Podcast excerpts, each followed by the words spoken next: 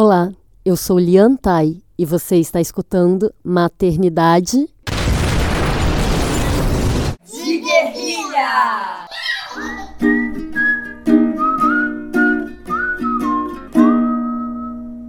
Oi, gente. Hoje nós vamos falar sobre a busca por espaços pessoais dentro da maternidade. A gente que é mãe sabe que tem um período que a gente fica mergulhada na maternidade, que a gente não tem um espaço próprio, né? A gente fica buscando um espaço que seja nosso. E para falar sobre esse assunto, eu convidei a Maria Flecha, que é mãe do Rio, de um ano e três meses, ou seja, tá numa fase que eu já passei por ela e eu sei como é difícil você ter um espaço nesse período, né? A Maria Flecha ela é formada em design e é arte educadora e artista plástica. Bem-vinda, Maria. Bom, por onde começar, né? Muita coisa. No meu caso, né, eu sou uma artista autônoma, eu tenho um espaço no meu ateliê, então eu tenho essa facilitação no meu dia a dia, que inclusive é muito próximo da minha casa, né? Não à toa, isso foi uma coisa que eu, é, a gente considerou quando a gente soube, né, da gravidez e tudo, como é que ia ser esse ir e vir, até pro meu marido que, que trabalha o dia inteiro conseguir ficar lá com maior tranquilidade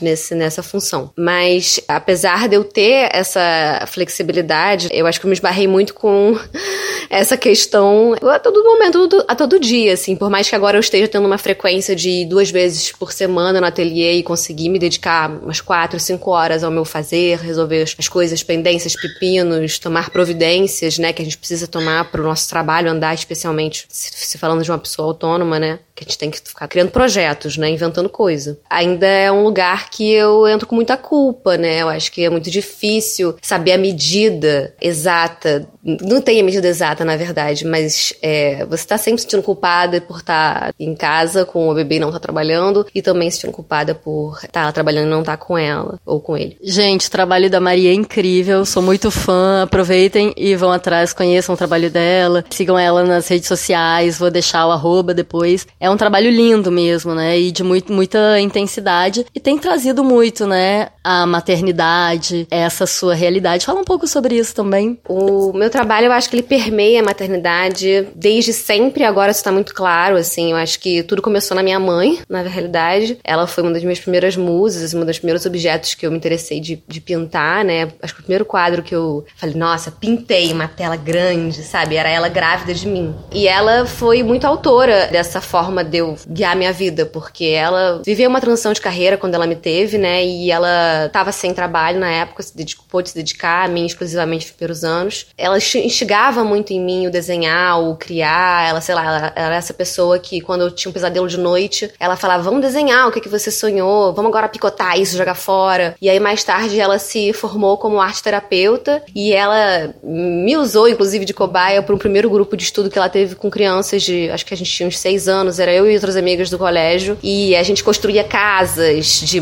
pequenos tijolos com massa corrida e recortava de, de revistas, quadros e pendurava-nos. Então, assim, ela estava fazendo um puta trabalho é, terapêutico com a gente e foi uma coisa muito natural na minha vida. Então, tudo começa com ela, com certeza, que, que me permitiu, me, me trouxe essas ferramentas. E depois disso, eu comecei a investigar muito o meu, meu próprio, minha própria imagem, meu próprio rosto. Eu tinha um trabalho que falava muito de autorretrato e eu não entendia muito o porquê. E aí foi muito curioso, na verdade, quando o Rio nasceu, que eu olhei pra cara dele e eu fiquei assim, cara, eu te conheço de algum lugar, porque o rosto dele é muito parecido com o meu e ao mesmo tempo muito parecido com o do meu pai, que é muito parecido com todos os meus, minha irmã, a gente, a gente é uma família que se parece muito e eu acho que o meu trabalho acaba que fala muito sobre esse nó, sobre esse emaranhado, essa trama que, que eu fico amarrando e desamarrando. É isso, assim, o meu trabalho, ele, como falo sempre, ele é muito autorreferenciado e eu uso ele como ferramenta de autoconhecimento. Então, não diferentemente, na maternidade se abriu, assim, um livro na minha frente de, desse emaranhado de nós, com a minha mãe, com o meu filho, é uma assim, embolação, né? É isso, assim, tanto no plano real quanto no imagético, eu, eu lido com essas coisas. Não sei como tem, isso, tem sido isso para você na sua vida e no seu trabalho, né? Porque talvez o seu trabalho seja uma maneira de você se elaborar também, que é uma coisa que eu lembro que quando eu tive a paz, durante um bom tempo, porque pelo menos durante dois anos da paz, ela não desgrudava de mim. Ela começou a ir pra escola com três anos e meio, e até os dois anos, eu digo, para mim é esse marco, porque até dois anos ela tava naquela fase, digamos, entre seis, nove meses e dois anos, ela tava naquela fase de ansiedade de separação, que era assim, não queria saber de nada que não fosse a mãe. Para ela ir pro colo do pai, ela ia chorando e chorava até voltar pro meu colo. Então foram dois anos que eu não tive um espaço, eu não tive o meu corpo para mim. Ela mamou até três anos e um mês. E durante esse período era uma coisa assim, quem eu sou? Porque parece que tudo que eu conhecia como Lian, tudo que tinha sido a minha identidade, eu já não me reconhecia naquilo. Eu mudei muito, e eu mudei demais. Da minha gravidez pra cá, eu mudei demais. Sabe, de coisas banais, como eu ia sair, olhava pro meu armário e falava, o que que eu, Lian, visto? Eu não sabia mais o que que eu vestia, porque eu não sabia que identidade que eu tinha, quem era eu. E como que tem sido isso para você nesse processo?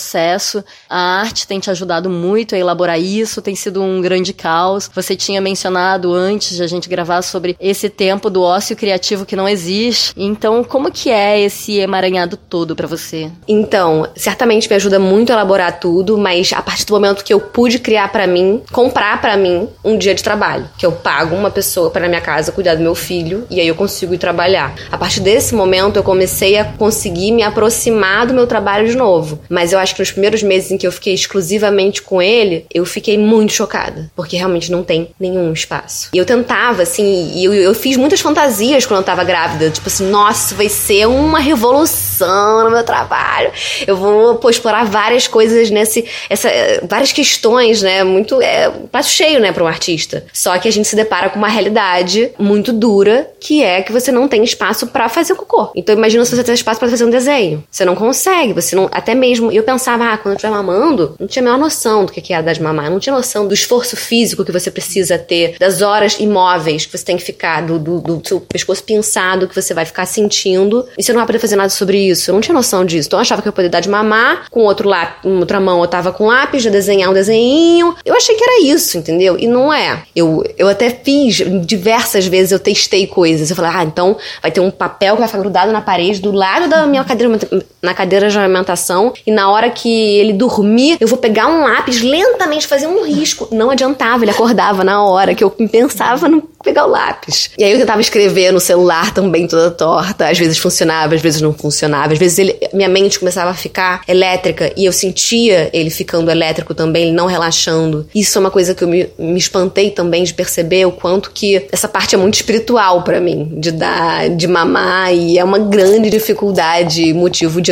de, de ansiedade para mim, porque é uma dúvida interna de você querer estar tá ali presente, ao mesmo tempo um vício, sei lá, de você querer ser produtivo naquele momento. Então você querer então escrever um livro com aqueles momentos que você tá ali, desconfortável e tal. E às vezes saem umas coisas muito boas dali mesmo, assim. Depois às vezes eu consigo é, sentar e escrever depois que eu saio do quarto e tal, depois de fazer ele dormir e saem umas coisas interessantes, mas você tem que inventar. Você inventa o que fazer, realmente. É, é dar nó em pingo d'água e transver tudo aquilo que você imaginou que ia ser. E eu penso muito em quantas mulheres deixaram de conseguir ser artistas, deixaram de conseguir se explorar e se expressar e trabalhar, porque não tem tempo, entendeu? Não tem tempo para você exercitar. Por acaso, já tinha um trabalho, de certa forma, amadurecido, para conseguir partir daí. Mas, pô, você dá um pontapé depois que você se parte em dois, é muito difícil. Você se divide ao meio. Nossa, você falando me vieram várias questões aqui minhas, né? Várias memórias. Eu lembro que eu entrei numa fase que eu fiquei assim, cara, eu quero pesquisar quem são as mulheres artistas que são mães. Porque eu lia a biografia dos, dos caras que eu admirava, dos artistas que eu admirava, e eu fiquei assim, depois que eu virei mãe, né? Eu fiquei assim, gente, a mulher tá cuidando dos filhos dele. O cara é um puta artista, o cara é o cara que eu admiro. E a mulher, a ex-mulher, a outra por quem ele troca, estão cuidando dos filhos dele. Quem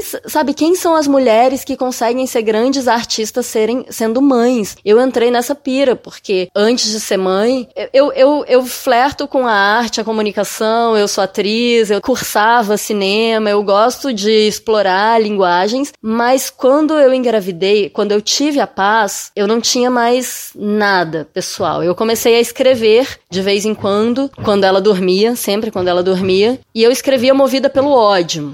Totalmente pelo ódio. Então, assim, ela dormiu, eu precisava vomitar aquilo que eu tinha. Então, eu comecei a escrever sobre isso. Não é que eu sempre me falei assim: eu é que não vou ser blogueirinha materna, não quero ser influencer materna, essas coisas todas. Tem um momento que, assim, tudo que você consegue falar sobre, tudo que você consegue escrever é sobre maternidade, porque você não tem outra vida. E, ao contrário, o pai da minha filha que era uma pessoa que não tinha exatamente uma carreira antes, não tinha é, nada muito definido, assim, ele já era fotógrafo, mas, sei lá, cobrava 150 reais no ensaio, veio do interior, e ele explorava aquilo, ele comigo se fortaleceu, ele comigo cresceu, e eu me sentia roubada de alguma forma, porque ele podia explorar o artista dele enquanto eu não podia. É, muito nessa configuração, sabe? Eu, eu me senti tanto é que ao longo do relacionamento eu tinha uma coisa de me sentir roubada por ele de muitas formas. E isso foi uma coisa muito forte para mim. Tanto é que todos os aniversários da paz, por exemplo, e aí eu chego até no mais recente, tinha uma coisa que era assim, eu ficava correndo atrás de ficar batendo castanha com tâmara no liquidificador para fazer docinho sem açúcar, correr atrás de alguém para fazer o bolo, ou eu fazia o bolo, ou fazer, sabe, fazer todas as comidas, fazer as coisas, e ele pirava numa fantasia para paz. No ano passado a gente fez uma de espaço, astronauta. Ele fez uma fantasia linda para ela. Mas assim, eu queria pirar na fantasia, eu queria explorar a minha criatividade, fazer uma coisa linda e não ter que me preocupar com a comida, que é o essencial da festa. Então, eu sentia que eu tava lá me dedicando no dia a dia, enquanto ele era o artista. E isso foi uma coisa que eu me senti muito roubada, porque antes de ser mãe, eu podia ser a artista. E aí, ontem, por exemplo, eu encontrei um amigo que estudou cinema na mesma época que eu. Eu estava no meio do curso de cinema quando eu engravidei. E esse meu amigo, enfim, ele não é pai, mas ele segue fazendo documentários muito legais. E ele me perguntou: Liam, você nunca mais teve vontade de dirigir? Eu falei, cara, eu engravidei no meio do curso de cinema. Você não sabe por onde começar. Você não sabe como você vai fazer. Eu não tenho meu diploma, porque depois que a Paz nasceu, eu tentei voltar pro cineclube, que era, era obrigatório comparecer ao cineclube. E no primeiro dia o professor me constrangeu porque eu tava com a Paz. E depois a vida anda. Você não tem como voltar. A escola mudou de lugar. Tem uma outra rotina. Imagina que agora eu vou conseguir todo sábado frequentar uma coisa. Minha vida andou, minha vida mudou. Então, assim, eu comecei a, a rever várias coisas que ficaram pela metade, que ficaram no caminho, porque depois de eu viver tudo isso com a maternidade, eu não sei nem como recuperar. Eu lembro de quando eu tava com o Rio com seis meses, eu encontrava direto pessoas na rua e eu ainda não tinha voltado a trabalhar de fato. E meu trabalho é fazer um desenho, fazer uma pintura, fazer outras coisas também, mas é muito entendido que seja isso, né? E as pessoas me perguntavam: e aí? Já voltou a trabalhar? Eu olhava para as pessoas e eu ficava assim, cara, óbvio que não. Eu tô sem ajuda nesse momento. Eu tava sem ajuda. Eu tô exclusivamente com eles então quando que eu vou conseguir trabalhar? E é claro que muitas vezes isso vinha as pessoas que não têm filhos, não têm noção. Mas é isso, é uma, é uma cobrança. E, você, e, dói, entendeu? Porque você fica se sentindo, tá, não fazendo nada. E as pessoas perguntavam, então você não tá fazendo nada? E aí você fica tendo que relembrar a pessoa e a si mesmo, né? Porque você já se auto-escoteia imediatamente, né? É isso, assim, minha rotina quando o Rio dorme é tentar ir no banheiro rapidamente, tomar um banho, se conseguir o janto, porque eu sei que ele vai acordar daqui a 40 minutos, uma hora, porque ele, o Rio é uma criança que dorme muito mal nesse momento. Então, é isso, às vezes as minhas amigas artistas vinham me perguntar, depois que ele dorme, você não consegue no fim da noite fazer alguma coisa? Isso que é morrer, porque realmente não tem tempo, não tem, e eu acho que a gente não tá, na nossa sociedade, a gente não tá acostumado a ter esse desconforto a ter essas privações, né? Eu acho que tudo é feito, enfim, a nossa água sai no botão na nossa geladeira, né? A gente não tem que, sei lá, cavar um poço e achar água no, na, no chão, né? É, a gente não tá nem um pouco conectado com, com, com ter que, sei lá, outro dia eu tava vendo com, com o Rio um, um documentário de mundo animal, aí tá lá a leoa que persegue a zebra e caça a zebra, fica quatro meses sem comer, aí ela acha a zebra, dá pros filhotes a zebra, e aí ela, pô, consegue, torce a pata no meio, mas aí ela. Enfim, a gente, a gente é bicho, né? Mas a gente não vive vive essas, essas questões, né? A gente tá tudo muito liso, muito pasteurizado, é tudo bonito, é tudo lindo. Então a gente, acho que quando a gente, da minha geração, da nossa geração, se depara com a maternidade, é um choque. Porque ninguém fala de verdade a crueza que é o bagulho. Ninguém fala que você realmente vai ter que fazer praticamente todos os cocôs matinais com uma criança no seu colo dando de mamar. E que você não vai conseguir nunca tomar um café da manhã na mesa olhando à vista. Você vai comer na bancada da cozinha aos trambulhões com uma criança que tá derrubando derrubando tudo. É, é, é tudo é muito cru no início da vida. E eu acho que é muita sacanagem a gente não criar as nossas crianças e as pessoas na nossa sociedade para saber disso. Porque aí eu, eu cheguei completamente des despreparada na maternidade, achando que só porque eu falei com meu marido, com meu namorado, as coisas que eu falei, ia tá tudo entendido, sendo que não. É um bagulho muito entranhado, né? A gente se depara com, com o machismo escancarado na nossa, na nossa cara. É isso. Um dia eu tô lá em casa com meu bebê no colo, pendurando uma roupa no varal, e meu marido tá trabalhando e eu percebo, ah, eu sou uma dona de casa. Eu sou uma dona de casa. Fudeu. É isso que estavam falando, né? Mas, porra, tudo. Silvia Federici, né? Ela falava sobre isso. Caramba, essa sou eu. E, e a gente não, não para pensar sobre isso. Nas rodas, né? Das conversas, dos bares, da garotada, a galera que sabe, a galera que lê, a galera que, pô, tá ligada nos movimentos, nanana. A gente não fala sobre isso. E todo mundo nasceu de alguém. Todo mundo tem uma mãe. Todo, nem todo mundo vai ter filho. Nem todo mundo quer procriar. Mas como é que isso não interessa as pessoas? Como é que eu chego grávida num rolê, começo a falar sobre parir e a galera sai da sala, fica nervosa, dá um incômodo ali. Porque eu falo que parir é um ato sexual. Isso cai mal. Isso é mesmo a galera artista desconstruída que, porra, fala sobre tudo, sabe? Assim como a gente vai ver que a gente tá num meio feminista, a gente que tá no meio da galera desconstruída, de esquerda, feminista. Mas como você não é bem-vindo nos espaços sendo mãe. Você não é bem-vindo, assim, ah, você é mãe, mas você se vira. Mas a sua criança vai chorar, porque ela vai chorar, porque criança chora, e todo mundo vai olhar feio porque tá atrapalhando o rolê, que foi o que aconteceu no Cineclube quando eu tentei voltar pro curso de cinema, que era a única coisa que faltava. A paz engatinhando na sala antes do filme começar começar, o professor falou: olha, tem como levar essa criança muito fofa, por sinal, lá pro fundo, porque tá me desconcentrando. Então, assim, não, cara, não tem, sabe? Não tem. Tem como fazer a criança não chorar? Não tem, porque criança chora. E se você é constrangida por isso, e você não é apoiado, não só não é apoiado, como é constrangida por isso, você não cabe nos espaços. Então, eu, com todos os privilégios que eu tenho, eu nunca havia sentido o que, que é você ser uma mulher, e olha que, sabe, olha que o buraco é muito mais embaixo baixo porque tem pessoas que não têm, não tô falando de privilégios, tem pessoas que não têm direitos. E foi a primeira vez que eu falei, nossa, eu não caibo. Eu realmente não sou bem-vinda nesse espaço, porque ah, eu tenho um nível de escolaridade, eu estudei, eu, sabe, eu fiz todas as coisas. Eu nunca fui mal-vinda num espaço antes. Então, para mim, o feminismo era uma questão de eu poder andar na rua sem ser assediada, era só sobre isso. Também é sobre isso, mas existe muito mais coisa envolvida. E aí quando eu comecei a ver que eu não era bem-vinda nos espaços e, e, teve uma crise identitária, assim, desde a gravidez, porque quando eu engravidei, a primeira coisa que me veio foi assim, cara, eu não quero encaretar. Já veio uma ideia de mãe como algo careta, porque de alguma forma a mãe tem que ser responsável, ela é a pessoa que vai ser responsabilizada pela criança. E isso que você estava falando sobre a crueza da maternidade, é essa crueza nesse modelo de sociedade que sobrecarrega a mãe, nesse modelo de sociedade de família nuclear, que se o pai se responsabilizar junto, já vai ser muita coisa.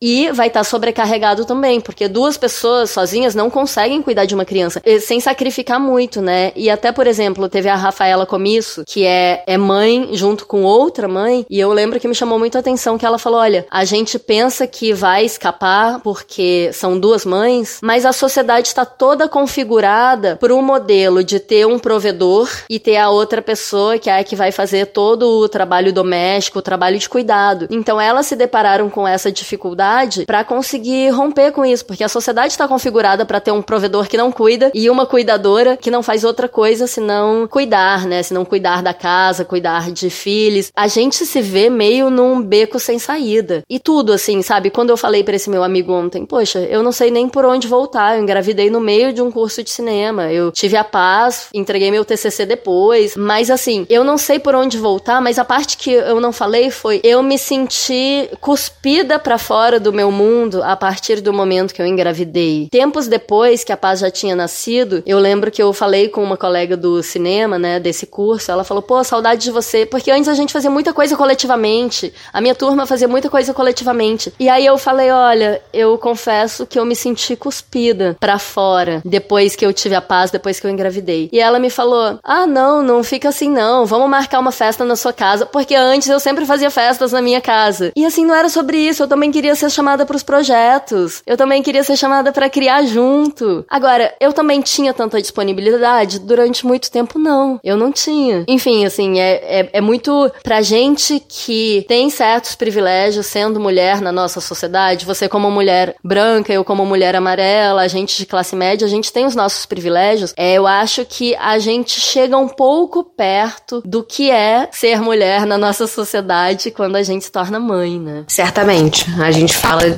de um lugar, eu pelo menos falo de mim, eu falo de um lugar com muitos privilégios e muitas particularidades, até por não ser uma mulher é, CLT, né? Eu não sou de carteira assinada, eu, eu, escolho meus horários, enfim, tô numa posição muito confortável, inclusive, para o contexto que eu tô. E, e graças a essa possibilidade, eu consegui fazer para mim o que me permitiu me conectar comigo mesmo e com o meu trabalho de novo. Inicialmente, eu tinha idealizado que eu ia ser uma mãe que fica em casa totalmente que se dedica à criança e que, pô, curte o processo. É isso, né? Você, pensa mil coisas antes. E que eu só ia depois querer trabalhar muito mais tarde, né? Ou, ou então que ia acontecer naturalmente. E eu comecei a olhar o meu marido que saía de casa e ia trabalhar e ia desenvolver os trabalhos dele, e eu ficava com inveja e ficava querendo brincar disso também. Também quero ser o homem. Eu também quero pagar alguém para vir aqui em casa cuidar do meu filho um dia, dois dias da semana e ir trabalhar e me desenvolver. E eu sinto que se eu não tivesse feito isso, eu ia ficar com tanta raiva dele que não ia ter, não ia ter aguentado. Eu tava com raiva dele. Dele tá podendo se desenvolver profissionalmente e ter um filho lindo, saudável, alimentado, amado, chegar em casa e tá tudo certo. E isso, graças à forma como a gente tá construído nessa sociedade patriarcal. Que é isso. Se a gente tivesse uma sociedade matrilinear, provavelmente a gente estaria todas juntas numa aldeia, criando os filhos até os 5 anos e os maridos iam, sei lá, né? Isso nessa, nessa viagem. E como que tem sido para você? Para você, você acha que começou a abrir espaços internos depois de ter uma pessoa paga, que é a velha, a velha história da nossa sociedade, né? Que mulheres com mais privilégio contratam mulheres que muitas das vezes são mães e que deixam de cuidar dos próprios filhos. É sempre uma rede de mulheres. E aí tem a mãe dela, tem a irmã dela cuidando dos filhos dela, mas são sempre as mulheres que fazem o trabalho do cuidado, seja remunerado ou não, né? Como é o nosso caso e ainda com toda a romantização da história, a gente tem que fazer todo o trabalho sorrindo e dizendo que tá lindo e que somos muito gratas por isso, né? E aí já já mistura muita culpa, já tem toda essa romantização que fala que se você ama sua família, você tem que fazer todos esses sacrifícios felizes e que isso não é um sacrifício, na verdade. Mas como que foi para você esse processo de começar a ter um espaço seu para fazer o seu trabalho? Você acha que você tem conseguido abrir esses espaços internos e explorá-los ou ainda é, como você falou, é, sabe, talvez ter o tempo produtivo tem, sem ter o tempo de ócio, que é um tempo que a gente também merece, que também é saúde e que as pessoas tratam como se não fosse importante, como se fosse uma frescura, como se fosse um luxo. Eu tava escutando um outro podcast com a Jenny Nunes hoje, e ela fala muito sobre isso, né? Sobre como o tempo do não trabalho, o tempo do ócio é importante e é visto pela nossa sociedade como se fosse um luxo, ou como se fosse coisa de gente preguiçosa, gente sem valor, né? E não é. Como que tem sido esse processo para você? Eu não tenho tido muito tempo de ócio. Eu acho que o tempo de ócio que eu cultivei para mim hoje em dia é lavar a louça e ouvir um podcast. Eu acho, e é isso, assim, ou então, realmente, depois que o Rio dorme, sentar no sofá e tentar. É isso, ver uma série me anestesiar. Eu não sei se, se exatamente como, acho que é ócio, mas assim, é tudo muito diferente. É, não tá na minha, na minha prioridade, assim, ter esse momento. Eu não consigo ter um tempo que antes eu tinha para meditar. Eu não consigo criar, enfiar isso na minha rotina nesse momento, infelizmente. Não, assim, então eu, eu me sinto mais assim. É, eu, eu, me libero quando eu vou pro ateliê. Quando eu vou pro ateliê lá, eu acho que eu tenho um tempo de ócio. Porque, como é um ateliê coletivo, eu vou de uma sala a outra, eu converso com a minha colega, que é pintora, eu falo com o meu amigo que é editor de imagens e a gente troca. Então, nesse sentido, o ateliê ele é muito benéfico para mim, porque oxigena a cabeça. E, e é por isso que eu quis estar num ateliê coletivo, porque eu, eu não me sinto tão isolada. É o único lugar que eu sinto que eu tenho uma certa vida social, um contato com outras pessoas sem ser meu marido e meu filho.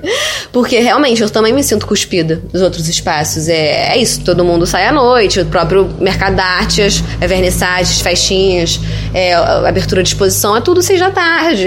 Meu filho dorme às sete, e às cinco ele janta, aí tem o ritual do sono. Enfim, às vezes a gente consegue sair da rotina e abrir uma exceção, a criança dorme na rua, no canguru, enfim, é possível, só que é tudo um sacrifício. Não é você estar tá ali plena, bonita, gatinha, é, liberada, disponível, com as mãos livres para fazer contatos, pegar um cigarro, apertar, entendeu? É muito diferente de você estar tá ali com o bebê, tendo que se preocupar com a comida dele nele. Aí, será que ele tá bem? Será que as luzes estão fortes? Será que barulho, a fumaça? É, você tá ali em alerta, você não tá plena. Eu utilizo a rede paga, mas eu também não, não quero que isso substitua o meu, a minha maternidade. Eu não, não tenho o menor interesse de botar uma pessoa que cuide do meu filho todas as noites para eu poder sair. Nesse momento, isso não faz sentido para mim. Eu acho que pra outras pessoas isso talvez seja muito importante, até pra pessoa se conectar consigo mesma. Nesse momento, para mim, não é uma prioridade. Então, é uma coisa que eu realmente estou abrindo mão. E isso me torna muito isolada, inclusive socialmente. É isso, assim, eu não tenho amigas mães. E as, as próprias amigas mães que acabei fazendo aqui e ali, né, eventos, festa de criança, enfim, passeios que acaba que a gente se conecta, estão todas vivendo as suas próprias vidas, com as suas próprias rotinas, que são todas umas missões, né? Então, não, é, a gente fica muito isolado uma da outra mesmo. E porque a gente vive nessa sociedade nuclear, que cada um fica no apartamento, ninguém conhece seu vizinho e tudo mais. Eu cheguei a viver uma época num prédio com amigos meus em que a gente tinha muito isso de comunidade, de a gente se ajudava, tava o tempo todo na casa um do outro. E uma dessas,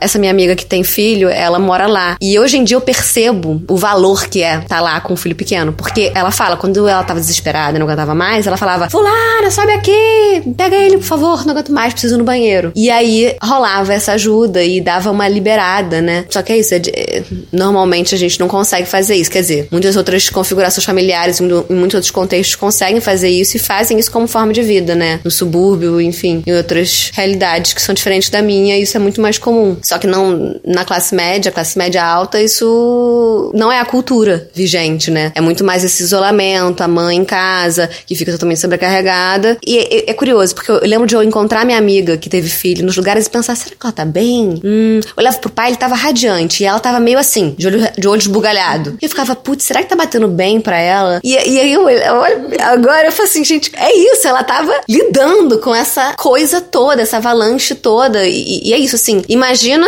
você, pessoa que não tem filho, como se tudo mudasse na sua vida. A forma como você come, a forma como você sai na rua, a forma como você se veste, a forma como você transa, a forma como você trabalha, a forma como você toma um café tranquilo. E tudo isso muda. E aí as pessoas ficam perguntando: tá feliz? Tá feliz? E aí você fala, tô, mas é. Né? Aí você começa a falar das coisas que estão acontecendo de verdade. Você abre o coração. Aí as pessoas vão fazendo uma cara de preocupada, assim, uma cara de. Hum, ih, essa daí, ui, coitada. Essa daí vai precisar de uma terapia. E, e é isso, assim, aí fica um silêncio constrangedor e, e morre o assunto. É triste, gente. E é triste porque a gente não, não tem repertório para conversar com mãe. A gente não tem isso no nosso léxico. A gente não sabe nem por onde começar. Eu não aguento mais que as pessoas cheguem pra mim e perguntem: e tá dormindo a noite toda já? Não, não tá dormindo a noite toda, gente. É uma criança de um ano e três meses. Ele. Isso é completamente normal. Nossa, totalmente.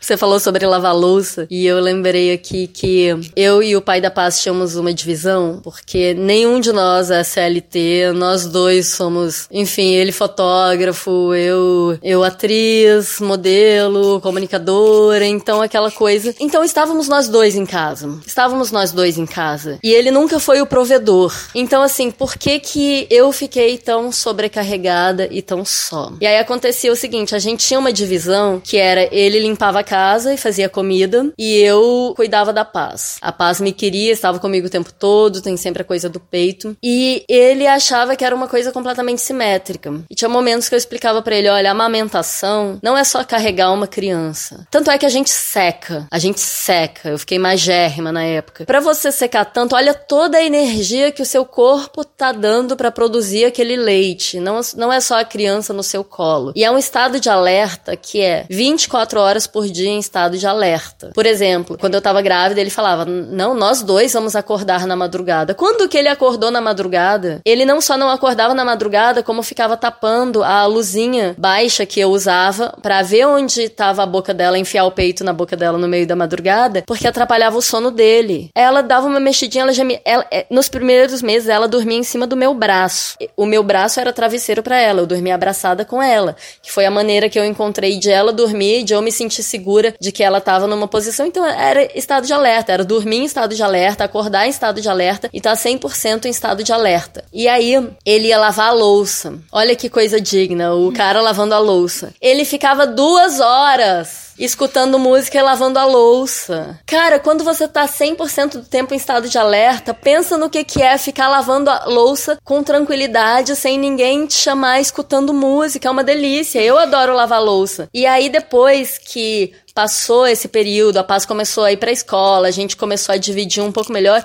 Eu tinha uma coisa assim, eu me recuso a arrumar a casa. Eu me recusava a arrumar a casa, uma porque ele arrumando a casa tava sempre o caos. Se fosse para casa não tá um caos, só eu estaria arrumando, né, em algum ponto. E a outra é que eu achava que tinha uma dívida histórica. Eu de verdade achava que tinha uma dívida histórica. Eu falava, cara, todas as mulheres aí estão arrumando a casa. Por que que na nossa casa, por você arrumar, e, e, e isso junto com tudo isso, assim, ele não sendo o provedor da casa, sabe? Porque o que usam é, ah, o cara é o provedor, a mulher faz o trabalho de cuidado. Então, assim, por que que você não sendo o provedor, por que que aqui não pode ser você que arruma a casa? E ele achava uma grande injustiça, uma grande injustiça, e eu me recusava de verdade a arrumar a casa. E para mim fazia todo sentido que fosse uma dívida histórica e que fosse uma dívida, inclusive, pela, pela toda, por toda a configuração social. Mas não só isso, porque o trabalho de cuidado de uma criança, de estar alerta o tempo todo, é diferente. Eu sei que a maioria das mulheres está, além de fazendo o trabalho de cuidado, tá lavando a louça também. E aí realmente é muito pesado. Agora, a primeira vez que ele levou a paz para vacinar, era sempre eu que fazia. É claro, quem tinha que saber que vacina que tinha que tomar era eu. Quem tinha que saber quando tinha que tomar vacina era eu. Mas a primeira vez que ele levou a paz para vacinar, que foram. Ele ficou duas horas fora. Eu lavei a louça, eu fiz comida, eu, eu não tinha mais o que fazer, eu não sabia o que fazer. Porque eu não tinha meu trabalho, minhas atividades, minhas coisas naquela naquela época. Não tinha isso. Eu falei, gente, é tanto tempo. Duas horas naquele momento se tornou tanto tempo. Tem esse parêntese de que nesse período eu não tinha o meu espaço pessoal, mas eu também não buscava o meu espaço pessoal. Eu estava mergulhada na maternidade, o que aquele momento pedia era cuidar daquela criança. Eu estava cuidando daquela criança. E eu não estava assim, ah, mas eu gostaria de estar fazendo outra coisa. Eu não gostaria de estar fazendo outra coisa. Eu gostaria de estar inteira para paz. Agora seria menos solitário se o pai tivesse no mesmo mesmo mergulho que eu. Seria menos solitário se eu não fosse excluída de outros espaços, se eu pudesse levar a paz para os outros espaços e ser tranquilo, porque crianças, e crianças fossem bem-vindas na, na sociedade. O que me salvou é que eu comecei a frequentar um parque com a paz, encontrar um monte de mães solitárias e a gente se juntou, a gente formou uma rede. A rede de mães que eu construí foram de mães solitárias perdidas no parque. E eu dei sorte de morar em um bairro em que a maioria das pessoas é progressista, então a gente gente teve uma compatibilidade que eu acho que eu não teria com qualquer pessoa só pelo fato de ser mãe. Agora, é engraçado que a gente não sabia quem a gente era. As nossas trocas eram todas sobre maternidade. Era sobre fralda, era sobre sono, era sobre alimentação. A gente foi vivendo isso juntas e trocando. E quando as crianças começaram a crescer, a gente foi vendo, caraca, cada uma é uma. Ninguém sabia que mulher que a outra era, porque éramos só mães reunidas tentando estar tá junto de alguém. Queria muito essa rede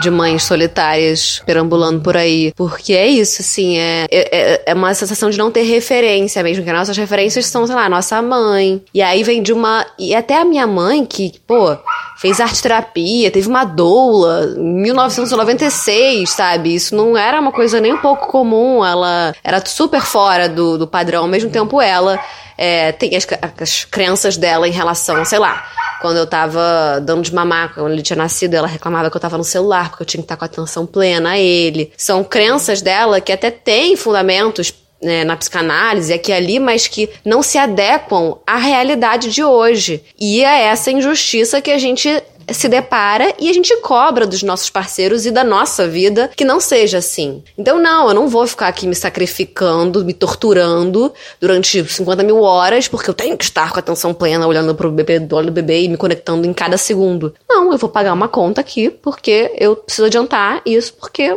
a vida cobra e é isso aí, entendeu? E, e, e, é isso. E acho que essa solidão, é, ela, ela, ela mexe nesses lugares justamente de referência, porque é, cada maternidade é muito única e dependendo do tempo, do, do lugar que você ocupa socialmente, é, do seu corpo, vai ser lido de uma forma completamente diferente. E você tem visto uma mudança em você em relação de ampliação dos espaços. Eu comecei a pensar aqui comigo, em relação ao meu processo que foi pelo menos dois anos sem espaço pessoal. E o que eu tinha de contato com o mundo lá fora, além da rede de mães, era pela minha escrita, e a minha escrita me empoderou muito, porque coisas que eram tabus, por exemplo, eu escrevi um texto uma época que era assim, cara, eu queria um grupo de mães só para falar mal dos pais. E não é porque o pai não é legal, é porque as pessoas interpretam como se você reclamar do pai fosse que ele é um mau pai. É uma coisa ou outra, tudo dual, né? Ah, então se ele não comparece nisso, ele é um mau pai. Ou ela não ama ele, ele não é uma boa pessoa. E eu queria poder falar mal do pai dentro de um espaço seguro, sabendo que não, ele não é um mau pai. A gente tá dentro de uma estrutura que ferra com as mães e que privilegia os pais, sim. Agora, assim, não, ele não é um mau pai, não é sobre isso, não é uma coisa ou outra, não é preto no branco. Mas eu quero poder falar mal dele, porque eu tô odiando ele nesse momento. Teve esses momentos e nisso a escrita me salvou muito, porque eu falava sobre coisas que eu falava movida pelo ódio, porque eu precisava botar para fora. E muitas mulheres chegaram a mim. Eu encontrei uma outra rede, que foi essa rede de virtu virtual, de mulheres que falavam: você não tá sozinha. Ai, que bom, não acontece só comigo. Eu não sou uma má pessoa, eu não sou uma pessoa ingrata. Uhum. Ok, não, então isso é social. Então vamos falar sobre o assunto. Então eu tive esse espaço que foi o espaço da escrita, que era como podia, vomitando meu ódio no momento em que a paz dormia. Para além disso, nos dois primeiros anos, assim, os trabalhos que eu fiz eram assim, carregando o pai e a paz, eu não ia trabalhar sem ela, então se me convidavam para algum trabalho que tinha que viajar para não sei onde, eu falava, olha, mas só dá se tiver passagem para o pai, para minha filha, se eles puderem me acompanhar, e ele ficava meio perto, eu dava mamar e aí se afastava com ela chorando, voltava para perto. Eu perdi os trabalhos, né? Para mim, a coisa de abrir espaços só funcionou quando a vida foi fazendo o tempo foi operando. Então assim, uma ela começar a aceitar o pai, a outra entrar na escola. Ela entrou na escola com três anos e meio e a escola é a melhor rede de apoio que pode existir. A escola é a grande rede de apoio. E aí a vida, né, foi foi se encarregando também todos os estresses. É, eu me separei do pai. É, prime... a gente deixou de ser um casal antes de morar separado Então, quando a gente deixou de ser um casal, já tinha uma coisa de durante a semana estávamos nós dois com ela, a gente negociava, um tinha que fazer uma coisa, outro tinha que fazer outra. Aí um dos dois ficava com ela e final de semana a gente dividia. Agora a gente dividia na mesma casa, então era assim, é o final de semana de o pai ficar com ela, mas ficar com ela dentro da minha casa. Eu não tinha minha casa. E se eu estivesse na minha casa, a filha dava preferência para mim, né? Então assim, quando a gente dividiu o espaço, a gente dividiu a guarda, era uma coisa muito clara que eu tinha, eu comecei a ter uma ansiedade para ele sair logo de casa, porque eu já tinha claro, assim, que quando. Eu ficava calculando antes a gente separar, né? Quantos dias com cada um. Aí eu concluí que uma semana com cada um seria o ideal. E essa minha vida de ter uma semana só para mim e uma semana com a paz mudou tudo. Mudou tudo. Hoje eu tenho um espaço pessoal, eu tenho um espaço para me ligar ao meu trabalho, eu tenho um espaço para me ligar com outras pessoas, para fazer conexões amorosas, inclusive, sabe? Então, assim, tem sido um ano muito intenso para mim nesse sentido de eu começar a poder me ser. E claro, eu tô dando muito a cara tapa, porque eu ouvi muita gente falando assim: "Ah, mas a mãe não consegue, uma semana é demais". Eu falo: "Não, não é demais, eu consigo". Aí você vai sentir falta. Não, não vou. Quando ela volta, eu tô morrendo de saudade, eu quero esmagá-la sim. Mas assim, sabe como se joga culpa sobre a mãe? Ah, então você é uma má mãe. Como você fica uma semana longe da sua filha? Pais ficam tranquilamente. Eu sei que ela tá sendo bem cuidada. Eu confio no pai. Eu acho que inclusive agora, sendo só os dois, eles têm a relação deles. Então, para mim foi muito da vida e operando do tempo e operando para eu começar a ter espaços pessoais e começar a pensar nos espaços pessoais, porque antes nem isso. E você com um ano e três meses do Rio. Como que tá sendo? Você sente é, que estão abrindo novos espaços? Você sente que tá se encaminhando? Você tem planos? Você pensa em botá-lo, sei lá, numa escola cedo? Como que é?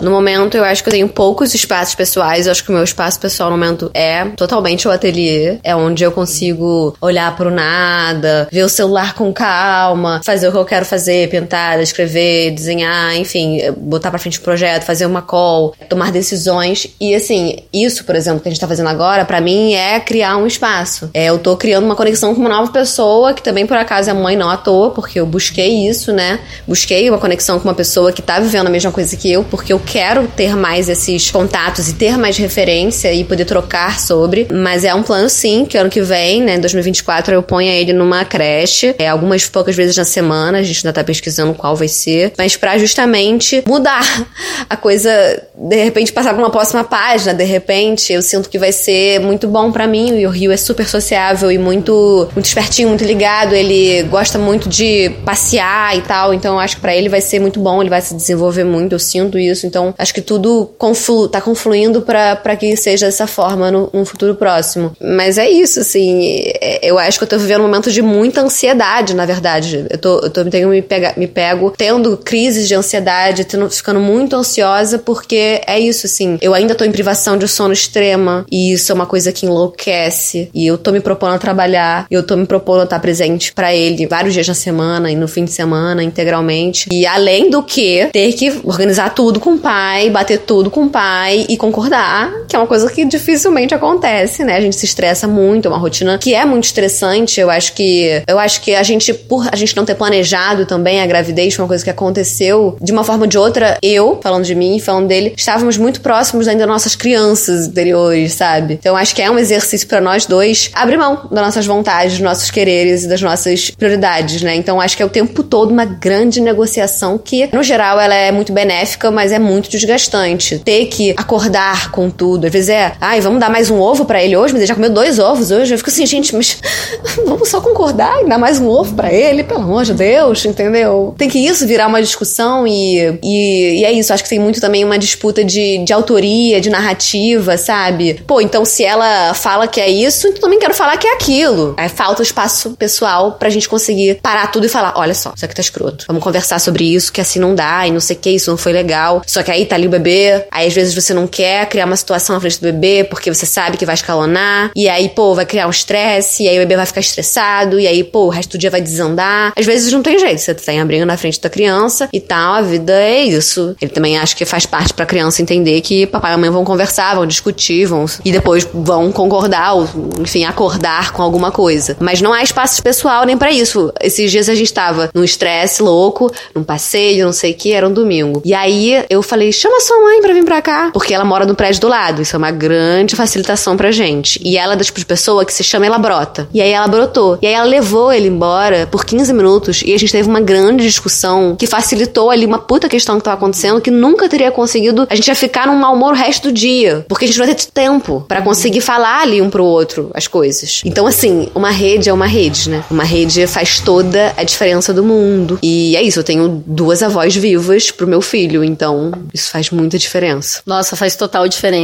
Eu invejo. Ao mesmo tempo que eu celebro a paz não ter avós por perto, porque pode atrapalhar bastante. Eu acho que a questão da alimentação dela, de certas maneiras de falar, sabe? Eu sou muito. Eu, com os meus pais, a minha mãe respeita bastante a minha maneira, mas ela não entende. Então ela sempre fala coisas que eu falo, pô, mãe, assim não. Tipo, teve uma vez que ela. Sabe aquela coisa de a criança cair e fala, ai, coitadinha, caiu. Eu falei, não, mãe, coitadinha, não tem coitadinha, não. Aí da vez seguinte que a paz caiu, machucou, chorou, a minha mãe não foi nada, não foi nada. Como assim não foi nada? A criança tá sentindo dor. E aí, assim, tipo, pô, tudo que ela fala tá errado, sabe? E tem coisas assim que você não consegue, né, explicar para aquela pessoa de que princípio que você tá partindo. Então tem muitas coisas assim, alimentação, mas ter a voz perto e pessoas que procurem respeitar a sua maneira de criar realmente ajuda demais. É uma coisa que eu não tive. E quando eu falo dessa rede de mães, essa rede de apoio, que é a rede de mães, foi muito mais um apoio emocional para mim do que para as crianças, porque a paz não ficava com outra pessoa, mas o fato de poder trocar com outras pessoas, de ver outras pessoas, porque tem essa solidão imensa, né, quando a gente se torna mãe, e a solidão tem essa parte de a criança não ser bem recebida nos espaços, mas também tem uma outra parte. Eu passei por uma coisa que de repente todas as pessoas falavam coisas inadequadas. Todas as pessoas me falavam coisas que me machucavam. Desde quando eu engravidei ou quando eu pari de ficar medindo o meu corpo o tempo todo. E poxa, eu tava inchada, assim, logo que a paz nasceu, eu passei, sei lá, uns dois, três meses com uma cara inchada. E as pessoas chegavam e olhavam pra mim, ah, você tá com uma cara de mãe. Ou você tá diferente. O que significa isso?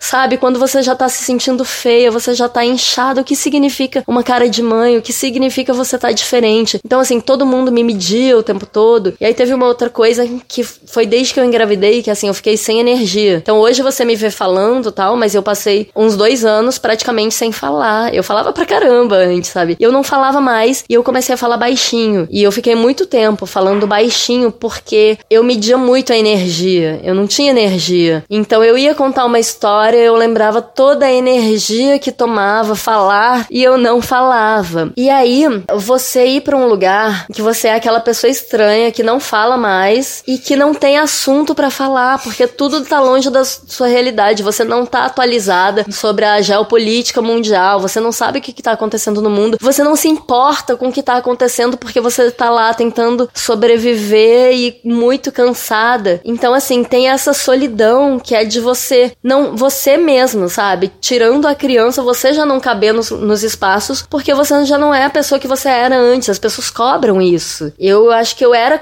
medida e cobrada, e, e, aí entram todas aquelas narrativas. A, a mulher que vira mãe e vira só mãe. E eu achei que eu não seria isso. E eu virei só mãe. E eu era só mãe. E era isso mesmo. E como isso mexe com esse valor da sociedade de produtividade relacionado ao dinheiro, porque quem faz o mundo capitalista girar, não só o capitalista, mas quem faz o mundo capitalista girar é o trabalho não remunerado das mulheres. Mas como aquilo não é valorizado, então você se torna aquela pessoa que você tinha todos aqueles preconceitos que não são preconceitos seus, são a construção social da só mãe, só dona de casa, da pessoa que faz uma coisa que não tem valor e é a coisa de maior valor e maior trabalho e que não é valorizada. Então, de repente, você se vê sendo aquela pessoa estando naquele lugar. Então, para mim foi extremamente solitário ser o que toda a sociedade dizia que não tinha valor e não conseguia atender de outra forma. Eu não conseguia ser outra pessoa, não conseguia falar sobre outros assuntos, porque eu tava muito cansada. Eu me identifico muito com esse seu relato da gravidez. Minha gravidez, para mim, eu achei que ia ser, enfim,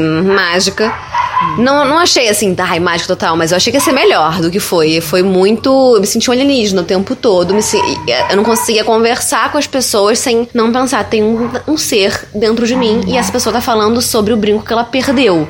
E eu não tô conseguindo dimensionar, nem escutar, nem interagir naturalmente. Tô assim, hum, hum, é legal. E eu vou me explodir em dois daqui a três meses. E virar um ser, vai sair de mim pela minha vagina e vai andar pelo mundo. E um dia ele não vai. Enfim, né? É uma, é uma viagem muito louca que você se encontra é, habitando o corpo grávido. Era muito estranho e solitário. Eu sentia, me sentia muito acuada nos espaços, os barulhos me incomodavam. Eu cheguei em show. Eu lembro de estar no show assim, pulando e tal, a mão para cima, na frente, e pensando, meu Deus, eu não quero estar aqui, eu quero fazer xixi. E, tipo, uma fila enorme no banheiro. Aí uma moça esbarrava em mim no banheiro, eu chorava. Porque ela pensava, ela não sabe que eu tô grávida, mas eu tô grávida. É isso, assim. É, as pessoas estão flertando e você não se sente sexy, você se sente gestando um bebê e de alguma forma isso inibe. Para mim, pelo menos, inibiu muito a minha energia sexual. Eu tava assim, cara, tô chocando um ovo. Eu não tô disponível. Não tô disponível para nada, para nenhum. Nem com meu próprio marido. Não tinha. Não, não tava no clima, assim, por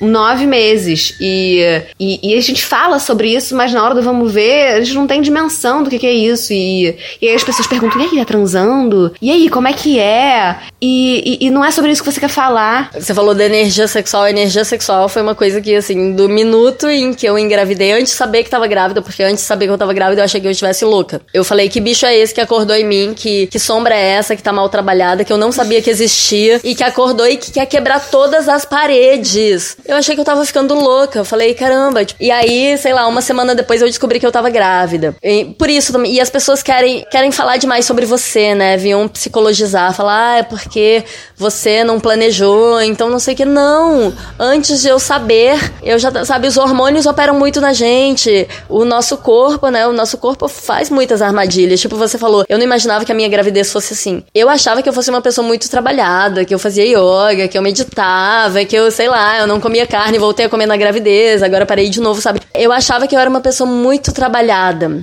E o corpo faz coisas, sabe? Se responsabiliza muito as mulheres meio que por tudo, né? Assim como, assim como se tem muita desinformação, então pessoas com depressão, as pessoas tratam como frescura, como se fosse falta de vontade e tal. Eu tive depressão gestacional. E eu não, eu não sabia nomear, eu não sabia que aquilo era depressão, eu não sabia. E todo mundo me falando que eu devia estar tá grata, que eu devia estar tá feliz, e eu só queria aguentar estar viva. É, então, esse período, assim, energia sexual por três anos por três anos olhando por baixo, sabe? Eu não tive energia sexual, eu voltei a ter energia sexual depois que eu me separei com, com, com novos parceiros, sabe? Com, sabe, outra vida e com outros hormônios também. Então, assim, na gravidez, tanto é que quando eu engravidei, eu comecei a odiar o pai da minha filha. Ele teve que dormir na sala por uns meses. É tudo é muito diferente, né? Então é uma experiência que pode ser muito solitária para algumas pessoas, para outras não. E eu acho engraçado, eu falo muito como a minha gravidez foi meio que um prenúncio assim da maternidade, foi o peri pior período da minha vida, foi o período mais difícil da minha vida. Eu falo e na gravidez que eu me dei conta desse silenciamento que é efetuado pela romantização, para mim é um tema caro. Você falar sobre a romantização e você entender a quem a romantização serve. E eu ouço muitas mulheres falando: ah, eu gosto de romantizar, por que não? Cara, se a sua maternidade é feliz, vá falar sobre a sua maternidade feliz. Isso não é romantizar, não é sobre isso. O importante é ter narrativas plurais, é que cada uma possa falar a sua experiência. E se a sua experiência é feliz e você tá falando sobre a sua experiência legítima, você também tá combatendo a romantização, porque a romantização é um discurso construído pelos homens para falar quem a mulher deve ser. Então não é sobre isso. A minha experiência aconteceu de ser trágica, horrorosa, sabe? Tipo, muito penosa e ser um exercício de sobrevivência. Eu passei três meses tentando estar viva, porque era difícil estar viva. E assim como para mim foi referência, mulheres, eu tenho uma amiga que descobriu que estava grávida com quatro meses de gravidez, assim, você está grávida, é uma menina, e eu encontrava ela, ela falava, eu me sinto em estado meditativo. Ela era aquela pura luz. Eu não, eu era o esgoto, eu passava mal o tempo todo, eu tive depressão, eu tive pânico, eu queria arrancar meu coração fora, porque ele batia demais, não cabia dentro do meu corpo. Só que ela foi uma grande referência para mim, sabe? Eu grávida, eu falava, cara, o caminho dela foi pela luz, o meu tá sendo pela sombra. É isso, cada uma tem seu caminho, continua, continua, sabe? Eu tinha muito medo de ter depressão pós-parto, ainda bem que eu não tive, porque eu falei, eu não aguento passar pelo que eu passei no início da gravidez de novo, eu não vou aguentar. Eu não quero passar por isso de jeito nenhum. E mas é isso, né? Cada uma tem a sua experiência e como é importante a gente dar uma ir até a superfície de dentro daquele mergulho da nossa solidão e falar sobre ela, né? Como isso nos conecta. Seja qual for a sua experiência de maternidade, como a gente expressá-la nos conecta. É, eu passei muito mal na minha gravidez também nos primeiros três meses. Eu vomitava mais ou menos umas sete vezes por dia. Então era. Não tinha nem. Às vezes eu não comia nada e eu vomitava mesmo assim. Eu não sei como é que eu. Teve dias que eu pensei, cara, devo ter que ir pro hospital, tomar um soro, porque não é possível. E não, aí eu falava com o médico, ele falava, ah, tá comendo, tá conseguindo comer um biscoitinho, creme cracker e uma maçã? Aí eu tô. Aí, então tá tudo bem. Então segue. E eu pensava, como é que isso pode ser normal? Como é que isso não, não é grave? E não era né? Na biologia não era. Mas o dano psicológico que isso fez para mim foi muito grande, assim, porque eu me senti imobilizada desde o início da gravidez, desde o início da concepção, né? Eu não conseguia trabalhar. Tem grávidas que têm muita energia, que conseguem, pô, ficam muito criativas. Eu ouvi muito isso. Nossa, você vai amar a gravidez, você vai ficar muito criativa, você vai produzir horrores. Eu não conseguia fazer nada. Eu só queria dormir o dia inteiro. Ainda tinha uma obra desgraçada que aconteceu durante, sei lá, seis meses da minha gravidez, no meu vizinho de cima. Então eu queria matar todo mundo, queria me enfiar num buraco e ficar lá no escuro. E eu não sei, assim, se foi exatamente isso, mas eu sinto que eu tive uma coisa bem próxima de uma depressão no, no início, assim, que eu realmente ficava o dia inteiro sentada no sofá e vomitava e enjoado o tempo todo. Então era muito desconfortável estar no meu corpo. Muito, muito desconfortável. Só foi melhorar com uns quatro meses, quando eu parei de enjoar o tempo todo. E aí eu consegui ir planejando as coisas. Só que é isso, é uma grande ansiedade, porque tem que ter o quarto, e aí tem que ter o parto. E eu só pensava no parto. E uma coisa que você tava falando dessa questão da superprodutividade, né? Que a gente acha que a gente tem que produzir é, incessantemente, eternamente. É isso, eu grávida não me senti produtiva, não me sentia um ser operante da sociedade, não tinha assunto com as pessoas, eu não tinha interesse em falar sobre o trabalho dos outros porque eu não tava trabalhando. Eu queria falar sobre, sobre ter um neném nascendo na minha barriga e o que eu faço depois. E essa é uma grande marola que eu fico, assim, quando eu tô dando de mamar, porque dar de mamar hoje em dia e fazer o rio dormir, que são as coisas basicamente, assim, mais cruciais, né, que é a alimentação e o sono, né, são situações mais mais ansiedade, né? E eu sinto que por justamente a gente tá imobilizada naquele momento, sabe? E é uma coisa que muitas vezes não flui, você tem que ter um, uma certa, sei lá, mediunidade. Você tem que, sei lá, acessar uma intuição muito forte interior que às vezes você não consegue porque você tá com raiva, você tá com fome, você quer fazer xixi. E aí você não consegue quietar a sua mente e relaxar no desconforto e respirar muito fundo e falar: sim, filho, pode jogar mais um pouco de arroz no chão. Tudo bem, você não comeu nada, eu nem estou preocupada com a sua curva de crescimento, tá tudo certo. Vamos só comer uma maçãzinha aqui agora. Porque por outro lado vem a pediatra e fala: tem que se preocupar, tem que comer, tem que comer arroz, feijão sim, tem que comer muito mais que tá comendo. Então tudo é feito pra gente ficar completamente insana, ansiosa, se sobrecarregando e ao mesmo tempo é uma, uma, uma tarefa hercúlea, porque você tem que fazer tudo isso calma. Porque se você não ficar calmo, o bebê não fica calmo. E aí, como é que a mãe fica calma se ela tá completamente sobrecarregada? Se ela tá completamente esgotada e não dorme? E é isso, as, as pessoas nem se percebiam, nem percebem até hoje. Chegam pra mim e falam: Ah, eu tô tão cansada, dormi tão mal essa noite. Sabe aquela noite que você dorme? Aí, às vezes chegam pra mim, uma amiga minha outro dia, ela sabe, né? Outro dia ela chegou pra gente, pra mim, pro meu marido falou assim: Ai, gente, sabe quando você dorme demais, demais, até você ficar assim tão cansada? Eu tô assim, nossa, com.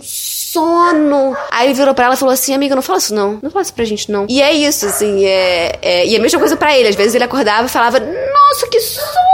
dormi tão mal. E eu tava a noite inteira dando de mamar. E isso vem desde a gravidez, né? Porque a gente tá desconfortável, a gente tá vivendo esse desconforto. Então a gente já abriu mão de muita coisa que era nossa, o nosso próprio corpo. Então acho que tá até já no nosso mindset, esse desconforto. Enfim, isso é um grande lugar de conflito, né? Que eu acho que o, no caso, o pai, o outro, para ele é muito mais difícil abrir mão desses confortos, abrir mão desses direitos que todos os seres humanos têm, mas que na hora que você tem um filho, você é, tem que abrir mão. Nossa, totalmente.